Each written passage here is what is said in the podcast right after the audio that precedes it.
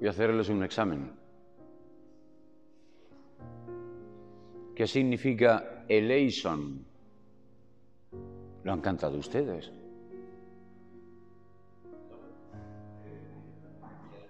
Ten piedad. ¿Pero qué palabra es esa? Menos mal, sabemos que no es castellano. Es que la han cantado ustedes. ¿Cantan ustedes una cosa que no saben lo que significa?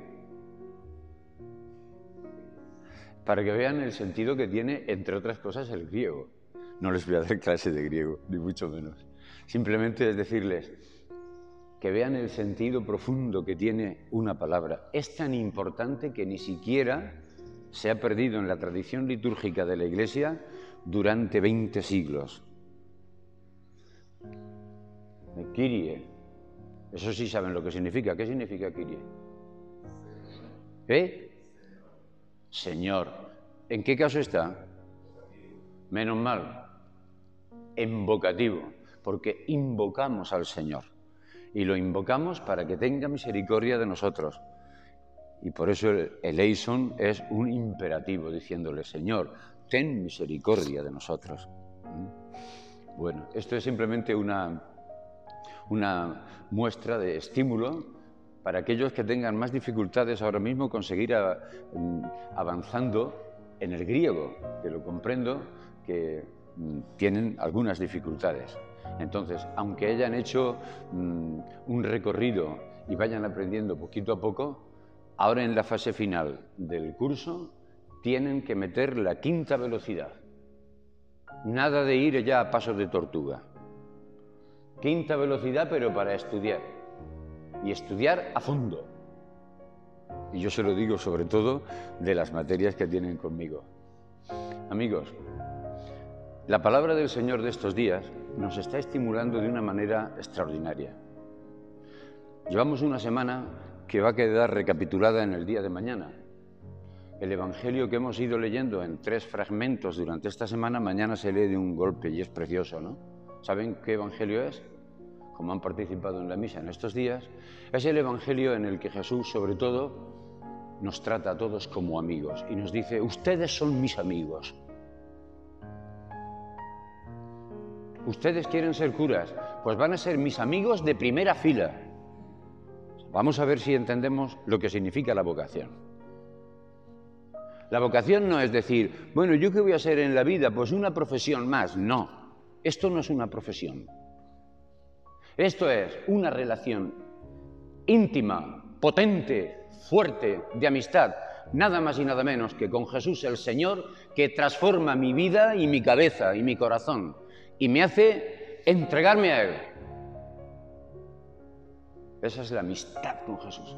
Ustedes son amigos de Jesús.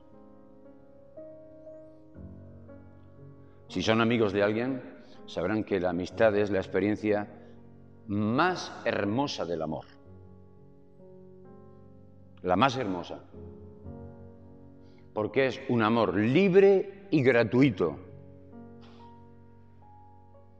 Es un amor libre y gratuito que no es un amor como los demás, que tienen dependencias. Es un amor libre y gratuito. ¿Por qué es libre? Pues porque uno se hace amigo de los que quiere. No son ustedes los que me han elegido. Jesús elige y dice, yo soy el que los ha elegido a ustedes. Ustedes son mis amigos. Permanezcan en el amor que les tengo. Permanecer es estar firmes en el amor. Pero en el amor de la amistad. Y el amor es que, miren, yo los he elegido a ustedes. O sea, ustedes no son un cualquiera, ninguno. Ustedes son los elegidos de Jesucristo para ser íntimos y grandes amigos suyos. Y cuando estamos ya más o menos eh, terminando este semestre, es importante que vayamos viendo cómo cultivo yo la amistad con Jesús. Esa relación profunda en la que se basa toda vida sacerdotal, si no estamos perdidos. Sin Jesús no podemos hacer nada, nos decía el domingo pasado la lectura de la vida y los sarmientos. Sin Jesús no podemos hacer nada. Si no rezamos, no podemos hacer nada. Si no participamos con ilusión y alegría en la Eucaristía, no podemos hacer nada. Ahora, si están unidos a mí, les aseguro que ustedes van a dar mucho fruto. Permanezcan en mí, dice el Señor, como yo permanezco en el Padre. Ustedes son mis amigos. Ustedes no están aquí porque un día se les ocurrió. Vamos a ver si esto lo vamos entendiendo. Ah, es que se me ha ocurrido ser cura. No, no, no, no, no. Vamos a ver poquito a poco. No. Ustedes están aquí porque Jesús los ha llamado. Y los ha llamado para una gran vocación. Y la vocación, antes de ser cura, es ser amigos del Señor. Pero evidentemente, para encauzar la vocación a la que han sido llamados, ciertamente hace falta ser esto, cultivar enormemente la amistad con Jesús. ¿Por qué les he dicho que la amistad es el amor de los amores, me gusta a mí decir? Porque como en el cántico eucarístico, ¿eh? del himno eucarístico decimos, cantemos al amor de los amores, ¿la conocen esa canción? ¿Sí o no? Pues la amistad es el amor de los amores. Porque todas las demás relaciones de amor tienen un vínculo de cierta dependencia. La relación entre padres e hijos es la dependencia de la sangre, nos tira, tiene la dependencia del, del, instinto de la sangre, ¿no? El padre ama al hijo, el hijo ama al padre, la mamá. Y hay una relación de cierta dependencia, va, pertenece, digamos, a la naturaleza humana, sin más, pertenece a la naturaleza, entonces va subordinada. El amor de los enamorados entre un hombre y una mujer, pues es el amor en donde todavía está presente el instinto. ¿Por qué? Pues porque es el afecto, la atracción física, suele ser la atracción física en principio, pero eso no es el amor. Y el enamoramiento no es el amor, nada que ver. Y el enamoramiento puede ser el principio del amor si madura. Si no madura, no. Si no madura, no, no es amor aunque estén viviendo juntos toda la vida. Si no madura, no es amor. Es acoplamiento. Ves que pues, eh, el sexo tiende a fundirse con la otra pareja y entonces, pues eso es, eso es dependencia. Eso es subordinación, de la naturaleza también. Por tanto, esos son amores que pueden ser amores cristianos si se maduran, y por eso el sacramento cristiano del matrimonio avanza y desarrolla el enamoramiento, claro, pero hasta entregar la vida. Y toda vocación cristiana es entregar la vida. Y por eso la amistad está en el corazón de la vocación sacerdotal. Porque en la amistad lo que hay es una absoluta libertad y absoluta gratuidad en el darse. Uno es amigo de otro porque quiere. Uno no se hace amigo de quien no quiere. ¿Es verdad o no? Ustedes son amigos de las personas que ustedes quieren ser amigos suyos. Y si a alguno no les cae bien, no se hacen amigos suyos y punto. Bueno, pues es un amor libre, elegido. Jesús los ha elegido a ustedes. Y los ha elegido libremente y les ha dicho, ustedes son mis amigos, permanezcan en el amor que yo les tengo. Y es gratuito, es decir, no buscan nunca una recompensa, nunca, sino que la alegría es darse, darse al otro, entregarse al otro. Ya saben ese, ese dicho bonito de la amistad, ¿no? El dicho bonito de la amistad es que la amistad es como la sangre, acude a la herida sin que la llamen. No tienen que llamarla. Acude a la herida para qué? Pues para auxiliar para que no siga saliendo ya más sangre y eso se cure rápidamente y por eso sale la sangre inmediatamente para taponar como sea, ¿eh? coagulándose. Así es el amigo. Y es verdad. Entonces es el amor gratuito. Alguien me podría decir, la misericordia con los más necesitados es el amor principal, efectivamente. La misericordia es volcarte en el que no te puede dar nada y entonces tú te entregas a él. ¿Saben lo que es la amistad? La inmensa alegría de que se vive una relación de reciprocidad en la misericordia. porque uno acude al otro sin esperar nada a cambio, una y mil veces. Cada vez que haya sangre en la herida, que haya herida, allí acude la sangre. Y ahora la gran alegría de la amistad, por eso es el colmo de los amores, el amor de los amores, es que uno hace eso con el amigo porque quiere gratuitamente y desinteresadamente. Pero la gran alegría es que se encuentra que el otro hace lo mismo y entonces es recíproco. Y cuando es recíproco es que uno es el que ama y el que es amado. Y es el colmo de la alegría.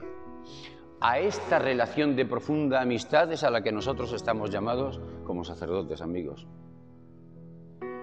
Y por eso Jesús dice, les comunico esto para que mi alegría esté en ustedes y la alegría de ustedes llegue a su plenitud. Y la alegría es dar la vida, sin esperar nada a cambio. Y si nos encontramos por el camino que hay otro que la ha dado ya por mí, es la inmensa alegría. Ya no me quita nadie esa alegría. Esto es lo que estamos leyendo en este capítulo 15 del Evangelio de Juan.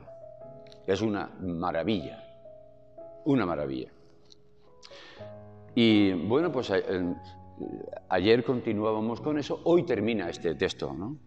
Y hoy termina este fragmento diciéndonos una cosa muy importante. Mirad, eso sí, os digo, la alegría no os la va a quitar nadie, pero que sepan que dificultades vamos a tener muchas, porque el siervo no es más que su Señor. Yo los he elegido a ustedes, pero que sepan que sacarlos elegirlos es sacarlos de los criterios de este mundo, de la mentalidad de este mundo, de las ideas de este mundo. Y no es sacarlos para que se vayan a otra parte, no, no, no. Es sacarlos de la mentalidad de este mundo, de los criterios de este mundo, para hacer de ustedes unas personas que piensen exactamente igual que su Señor, que Jesús. ¿Y en qué piensa Jesús? En la donación de la vida. Y por tanto, se trata de una conversión profunda de la mente, de la personalidad, del corazón, de las actitudes. Transformación profunda que hay que hacer todos los días. Todos los días. Se podían preguntar ustedes por la noche cuando van allá a dormir y hacen el examen de conciencia del día. ¿eh? ¿En qué he cambiado yo? ¿Qué me ha cambiado hoy a mí Jesús? ¿Qué idea nueva tengo yo hoy que me impulsa a entregarme más a los demás? Y así se madura en el amor. Bueno, pues Jesús dice, no es el siervo más que su Señor. Por tanto, ahora les digo, nos lo ha comunicado antes, ¿eh? permanezcan en este amor, ustedes son amigos míos, les comunico una alegría inmensa, para que la alegría de ustedes no sea alegría momentánea, sino una dicha permanente. La palabra es dichoso, y que llegue a la plena euforia. Y por eso tenemos la capacidad para estar en continua alegría, viviendo en la amistad con Jesús, en continua alegría, permanente. Eso no significa que todo vaya a salir bien, todo lo contrario. Jesús advierte inmediatamente, amigos, ser amigos de Jesús lleva que vamos donde Él va, vamos como Él va, vamos con su mentalidad y que sepan que les va a pasar, que van a chocar con el mundo los que son de las cartas católicas saben que el otro día hablé de la piedra de choque. Van a chocar con el mundo. Pero no porque ustedes quieran tropezar con nadie, sino porque los criterios del mundo chocan con estos. Porque los criterios del mundo no son estos. Entonces en el mundo van a tener ustedes muchas dificultades. El mundo los va a odiar, como a mí me ha odiado. Los van a perseguir. Y no olvidemos que seguimos a un perseguido, marginado excluido y asesinado injustamente en una cruz. Ese es nuestro amigo el Señor, cuya vida y cuyo espíritu es el que nos transmite y nos comunica ya después de resucitar de una manera fabulosa para que no tengamos miedo ninguno y que sepamos que ese es el camino que aunque pasa por la dificultad, por la tribulación, por la muerte, pero es el camino que lleva a la vida a la alegría, a la dicha en plenitud. Por tanto, no tengan miedo, aunque hoy la palabra de Dios nos dice que efectivamente vamos a tener muchas dificultades, muchísimas. Dios nos garantiza, Jesús nos garantiza, el resucitado nos garantiza su compañía, su espíritu. Pero no nos dice que vamos a tener éxito, Eso no lo garantiza. Nos dice que vamos a tener muchas dificultades y lo advierte. Y por eso hay que armarse muy bien y llenarse bien las pilas cuando ustedes están en una fase como la del seminario, que es una concentración total, en plena facultad, en plena capacidad de desarrollo, cuando ustedes tienen toda la energía juvenil, cuando se están desarrollando todos los órganos y todas las hormonas del cuerpo, cuando se está desarrollando todo eso, que todo eso quede empapado de Dios y de la amistad con Jesús. Y por eso hay que transformar hasta nuestro sistema nervioso y el sistema digestivo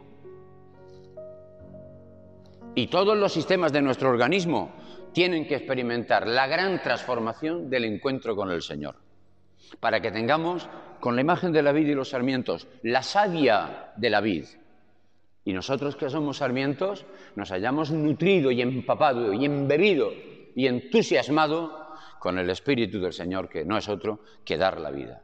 Y que nos asegura que el único camino que lleva a dar la vida a los demás es muchísimas veces pasar por dificultades. Aquí están ustedes en una situación de gracia y de privilegio. No venga a decir alguno, es que aquí estamos encerrados y ahora con la pandemia mucho más y estamos... No, no, no. Están ustedes poniéndose las pilas. Y cuando uno está poniéndose las pilas, ustedes han visto cómo se recarga el, celular, se tiene que estar conectado a la corriente, pues si no se descarga. Y si está mucho tiempo desconectado, se descarga y se queda sin funcionar y no vale para nada.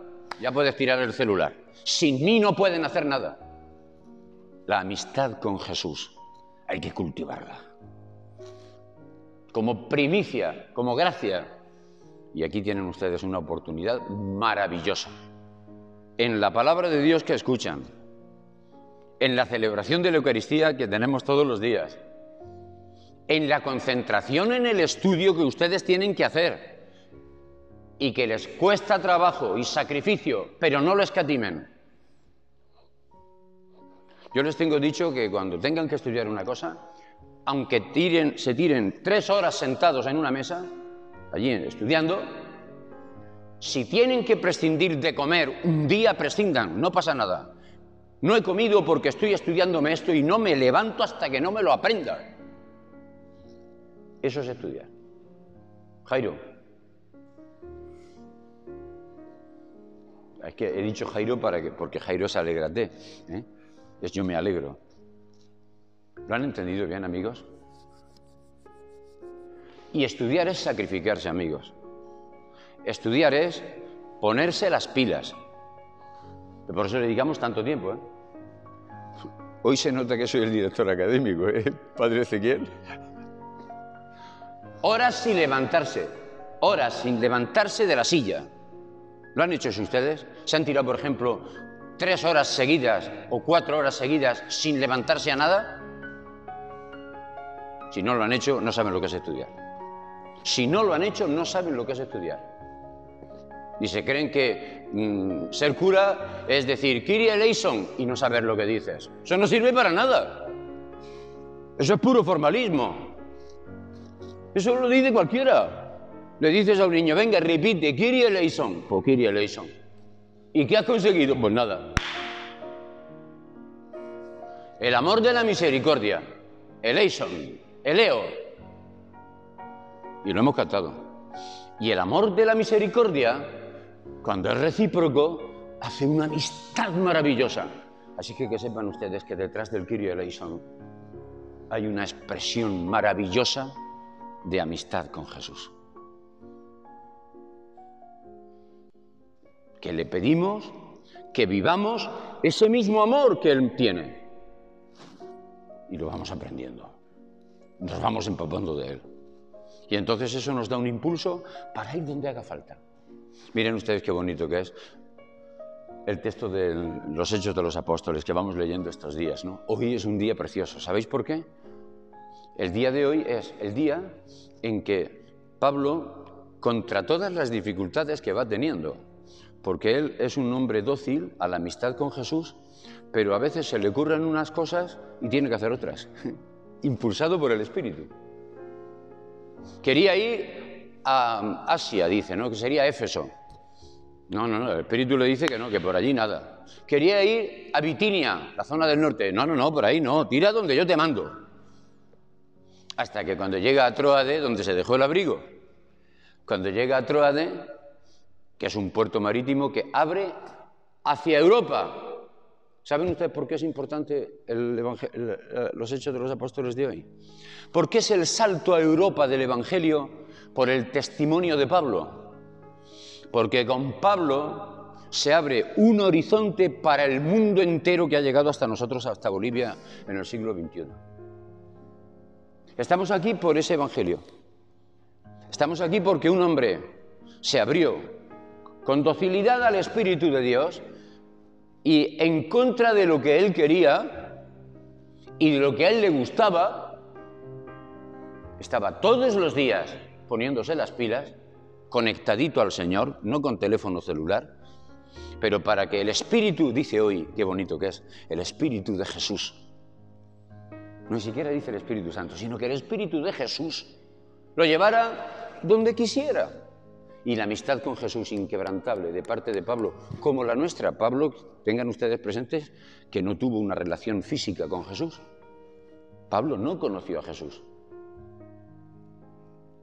Entonces, la gran sorpresa es que la relación íntima con Él, a través de esa profunda amistad, por el Espíritu de Jesús, resulta que Él vive una transformación continua de sus deseos y de sus ideas. Había pensado ir a un sitio, había pensado al otro, dice, pero como el Espíritu decía que no, pues no. ¿A dónde tengo que ir? A Troade, pues muy bien. ¿Y qué es Troade? Un puerto de mar que me abre a Europa, a un mundo desconocido. A Europa. Y ahí empieza la gran aventura de la evangelización de los paganos, prácticamente. Porque hasta ahora estaba Pablo, que era el apóstol de los gentiles, pero estaba merodeando con los judíos, ¿no se han dado cuenta? En las comunidades judías de toda la diáspora, de lo que actualmente es la actual Turquía, la Anatolia, ¿no? Toda esa zona. Entonces, Pablo, ¿a dónde va? Pues a donde tiene que ir guiado por el Espíritu de Jesús, guiado por la amistad y el amor de Jesús. ¿Y a dónde vas? Pues mira, a donde yo te lleve. Y allí empieza ya, cuando se va de, de Troade, ya hasta Tesalónica, Filipos, Tesalónica, Berea, Atenas, y termina en Corinto, esa fase de apertura, han visto el sueño que tiene.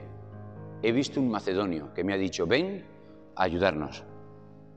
El macedonio es la zona de Macedonia, toda la zona de, de Grecia, podríamos decir unificando toda la zona aquella. Y es el segundo viaje de Pablo. Hoy empieza el segundo viaje de Pablo, un viaje misionero. Y la gran tarea de Pablo es, por una parte, consolidar las comunidades que había creado en el primer viaje al principio, Listra, Iconio, Derbe. Esa es la primera gran tarea, consolidar las comunidades, pero seguir abriendo fronteras y abriendo mundos para que conozcan la relación con el Evangelio y que ahí entren en la amistad con Jesús, cuantos más puedan mejor. Y cuando uno es amigo, le presenta a los amigos con gran entusiasmo, mira, aquí tienes mi amigo. ¿No han hecho eso? Este es amigo mío. Y cuando dices eso, se queda encantado tanto el que es presentado como el que presenta, orgulloso de la amistad. Este es mi amigo. Este es mi mejor amigo. Esto es lo que hace Pablo romper fronteras para comunicar la amistad que él ya tiene con Jesús y que aunque le está cambiando todos los días, le está cambiando el rumbo, ¿eh? Todos los días. Os he dicho dos ejemplos para decir, ¿quería irse a un sitio? No, el Espíritu ha dicho que por ahí no. ¿Quería irse a otro? No, el Espíritu ha dicho que no. Y tiene un sueño. Ah, vete a Macedonia. Y los macedonios que dicen, oye, ven y ayúdanos. Esto es lo que está diciendo el mundo en que vivimos, amigos. El mundo este que muchas veces no entiende esto, nos está diciendo, ven, ayúdame, ayúdanos. Y por eso hacen falta curas. Muy buenos, muy entregados y con un impulso misionero como el de Pablo. Dóciles al Espíritu y dispuestos a sacrificarse continuamente, no mañana, sino hoy. Y a sacrificarse sabiendo renunciar a muchas cosas, a caprichos, a deseos particulares. ¿Para qué? Para hacer lo que el Señor me pide. Orar para cultivar la amistad emocionada con Jesús. Estudiar para conocer a fondo el misterio de Dios y el misterio del hombre. Y de esa manera poder transmitir la palabra Kyrie eleison. Señor, ten piedad. Señor, ten misericordia de mí y de todos. Y que de esa relación de misericordia entrañable entre Jesús y yo surja una amistad inquebrantable que me lleve a comunicarlo a los demás, para que el mundo encuentre consuelo, paz, alegría y esperanza. Es la gran misión de la Iglesia, comunicar la alegría del Evangelio, la alegría de la amistad con Jesús. Hermanos, permanezcan en el amor de la amistad con el Señor. No son ustedes los que me han elegido a mí. Ustedes no están eligiendo una profesión. Esto de ser cura no es una profesión que tiene ocho horas, entras por la mañana y a, las ocho horas has trabajado y te vas. No, no, no, no. Ser curas es ser amigos de Jesús siempre y para siempre sin horas, sin contabilizar las horas, sin calcularlas. El amor no calcula, el amor se entrega, libre y gratuitamente. Y en esa relación de amistad es donde ustedes van a encontrar la dicha con colmo, es decir, el colmo de la alegría. Para eso nos lo ha dicho antes Jesús en el Evangelio. Y mañana van a tener la oportunidad de recuperar y de recopilar todos los evangelios de esta semana. Así es que se ve que el Señor nos quiere decir algo muy importante. Si nos lo está diciendo durante toda la semana y mañana nos lo va a ratificar, vamos a prestarle atención. ¿Vale? Amigos, ustedes están respondiendo a quien los ha elegido. Y con eso podemos decir que hemos elegido la mejor parte. Felicidades a todos. Porque están en el camino de la amistad con el Señor.